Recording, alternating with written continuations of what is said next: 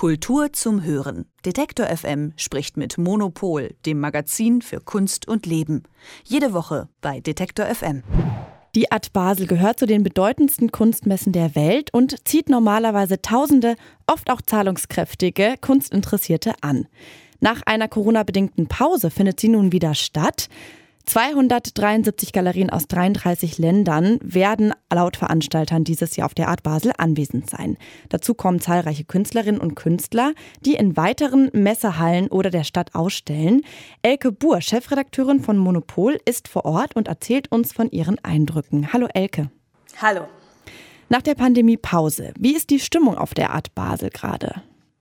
Also die Stimmung war äh, richtig, richtig gut, weil alle sich so gefreut haben, dass jetzt überhaupt wieder was losgeht und äh, dass sie sich wiedersehen. Und es war irgendwie, äh, also es war geradezu euphorisch, obwohl ähm, man schon merkt, dass die Art Basel insgesamt ein bisschen kleiner ist als sonst. Also ähm, am Dienstag war der erste Vorbesichtigungstag für die VIPs, für die äh, äh, besonders wichtigen Sammlerinnen und Sammler.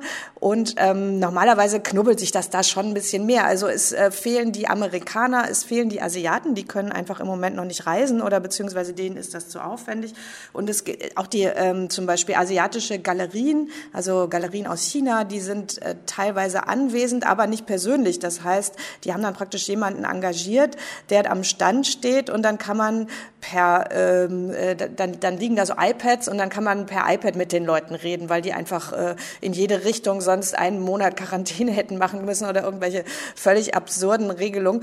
Ähm, aber ähm, äh, abgesehen davon ist es wirklich alles äh, super interessant und äh, die Leute machen wieder Dinner, es gibt Partys, ähm, es ist wirklich, also sie versuchen alle ein bisschen so äh, das zu machen, so wie früher. Mhm. Und was sind da so die Hot Topics? Also welche Künstlerinnen sind zum Beispiel besonders begehrt? Welche SammlerInnen fallen auf? Was kannst du uns da berichten? Also erstmal, was man immer guckt, ist, wie funktionieren eigentlich die Sektionen der äh, Messe. Also was die, äh, was die Messe in Basel auszeichnet, ist die Sektion Unlimited. Das ist eine ähm, sehr, sehr große Halle, in der Platz ist für große Installationen und so überformatige Sachen, die halt nicht in, äh, in eine Messekoje passen.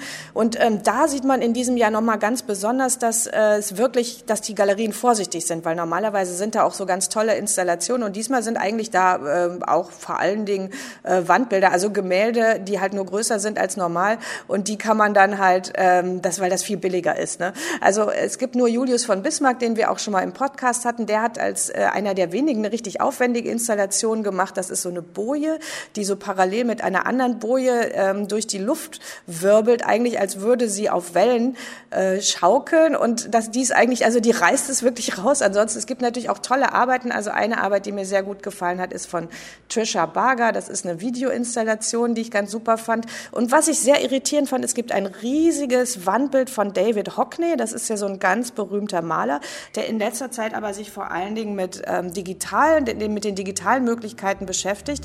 Und der hat praktisch so eine 3D-Technik, also eine 3D-Modelliertechnik benutzt, hat also Menschen praktisch mit dieser äh, Software äh, abgebildet und das dann auf ein zweidimensionales Bild projiziert, so dass, äh, dass das, das ist riesig und das sieht ganz komisch aus, weil das ist eine Fotografie, sieht aus wie eine Fotografie, aber die Leute sind halt in diese Fotografie so komisch reinkopiert, auch mit so einem Rand, was man immer hat von so diesen komischen äh, äh, digitalen Reproduktionen.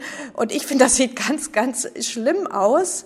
Ähm, aber viele finden das total spannend, weil sich eben David Hockney, dieser große Maler, hier so entschlossen mit den digitalen Möglichkeiten beschäftigt. Und das sind dann, also das ist zum Beispiel dann so eine Debatte, dass man so denkt, okay, finde ich das jetzt gut oder äh, hätte der das lieber mal gelassen. Ähm, jetzt gibt es ja auch dieses Jahr ein neues Gebührenmodell, habe ich gelesen, und das soll kleine Galerien entlasten. Wie ist bisher so dein Eindruck? Funktioniert das? Sind dieses Jahr tatsächlich mehr kleinere Galerien auch dabei?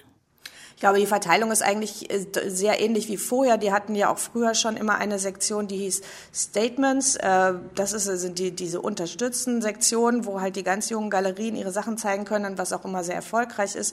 Und ansonsten ähm, sind eigentlich so die äh, Galerien dabei, die sonst auch dabei waren. Aber es ist natürlich ähm, ein beruhigender Gedanke, dass die vielleicht äh, nicht unbedingt jetzt daran pleite gehen, dass sie auf dieser Art Basel sind, weil das ist ja immer das Problem. Die Art Basel ist für kleine Galerien eine große Investition und wenn es dann nicht klappt, dann äh, stehen die wirklich dumm da und äh, das, äh, deswegen finde ich das auf jeden Fall äh, sehr, sehr wichtig und das ist, ist auch was, was wirklich, äh, glaube ich, sich bewähren wird. Also das zeigt auch in die Zukunft.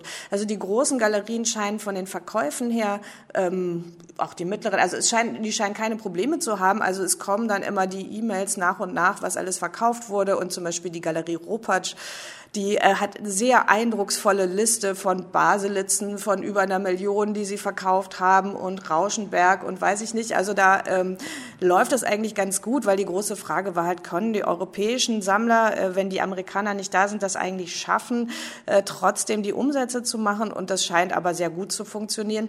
Und es ist ja auch so, dass diese äh, Online-Viewing Rooms weiterhin parallel laufen. Das heißt, wenn jetzt eine amerikanische Sammlerin, die nicht kommen kann, trotzdem sich interessiert, interessiert für die Werke, die kann dann auch online gucken und kann halt trotzdem kaufen. Insofern haben sie jetzt eigentlich so das Beste beider Welten versucht zu vereinen. Mhm. Ähm, noch zum Abschluss. Ab morgen ist die Art Basel auch für alle Otto Normalverbraucher und Verbraucherinnen geöffnet. Wie geht man denn überhaupt am besten vor bei der Besichtigung? Weil das ist ja so ein riesiges Angebot an Kunst, oder? Tja, das weiß ich auch nie.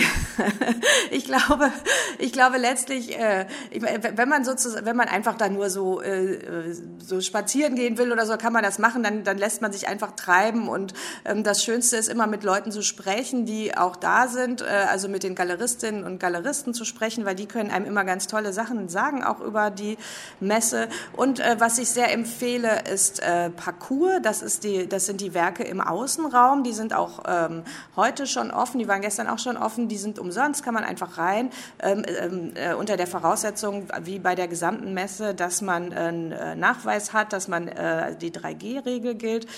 Also jedenfalls, da kann man einfach rein und das ist zum Beispiel im Historischen Museum, in der Barfüßerkirche, in einem äh, Café, in einem, äh, sehr lustig, auch in einem Bettengeschäft ist eine schöne Arbeit installiert. Also da, das ist dann nett, weil man dann gleichzeitig so durch Basel spaziert und diese Werke anschaut. Also das ist ein Tipp.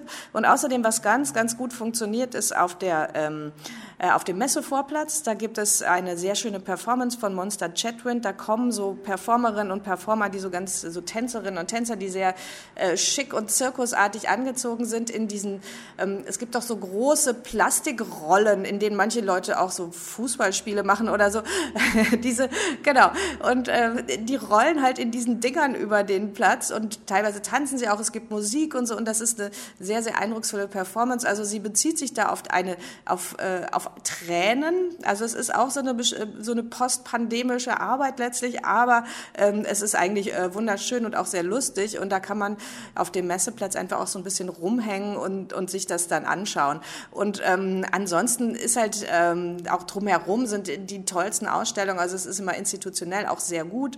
Da würde ich auf jeden Fall Kara Walker empfehlen, über die wir in unserem Heft, was heute übrigens erscheint, auch eine schöne Geschichte, äh, was heute nicht mehr am Kiosk ist, sondern im letzten Monat eine schöne Geschichte haben. Genau, Kara Walker ist toll und ansonsten kann man auch schön durch die Museen gehen. Also Art Basel ist auf jeden Fall eine Reise wert. Das sagt Elke Buhr, Chefredakteurin von Monopol. Sie ist gerade auf der Art Basel und hat mir ihre Eindrücke geschildert. Vielen Dank für das Gespräch. Danke. Kultur zum Hören. Detektor FM spricht mit Monopol, dem Magazin für Kunst und Leben.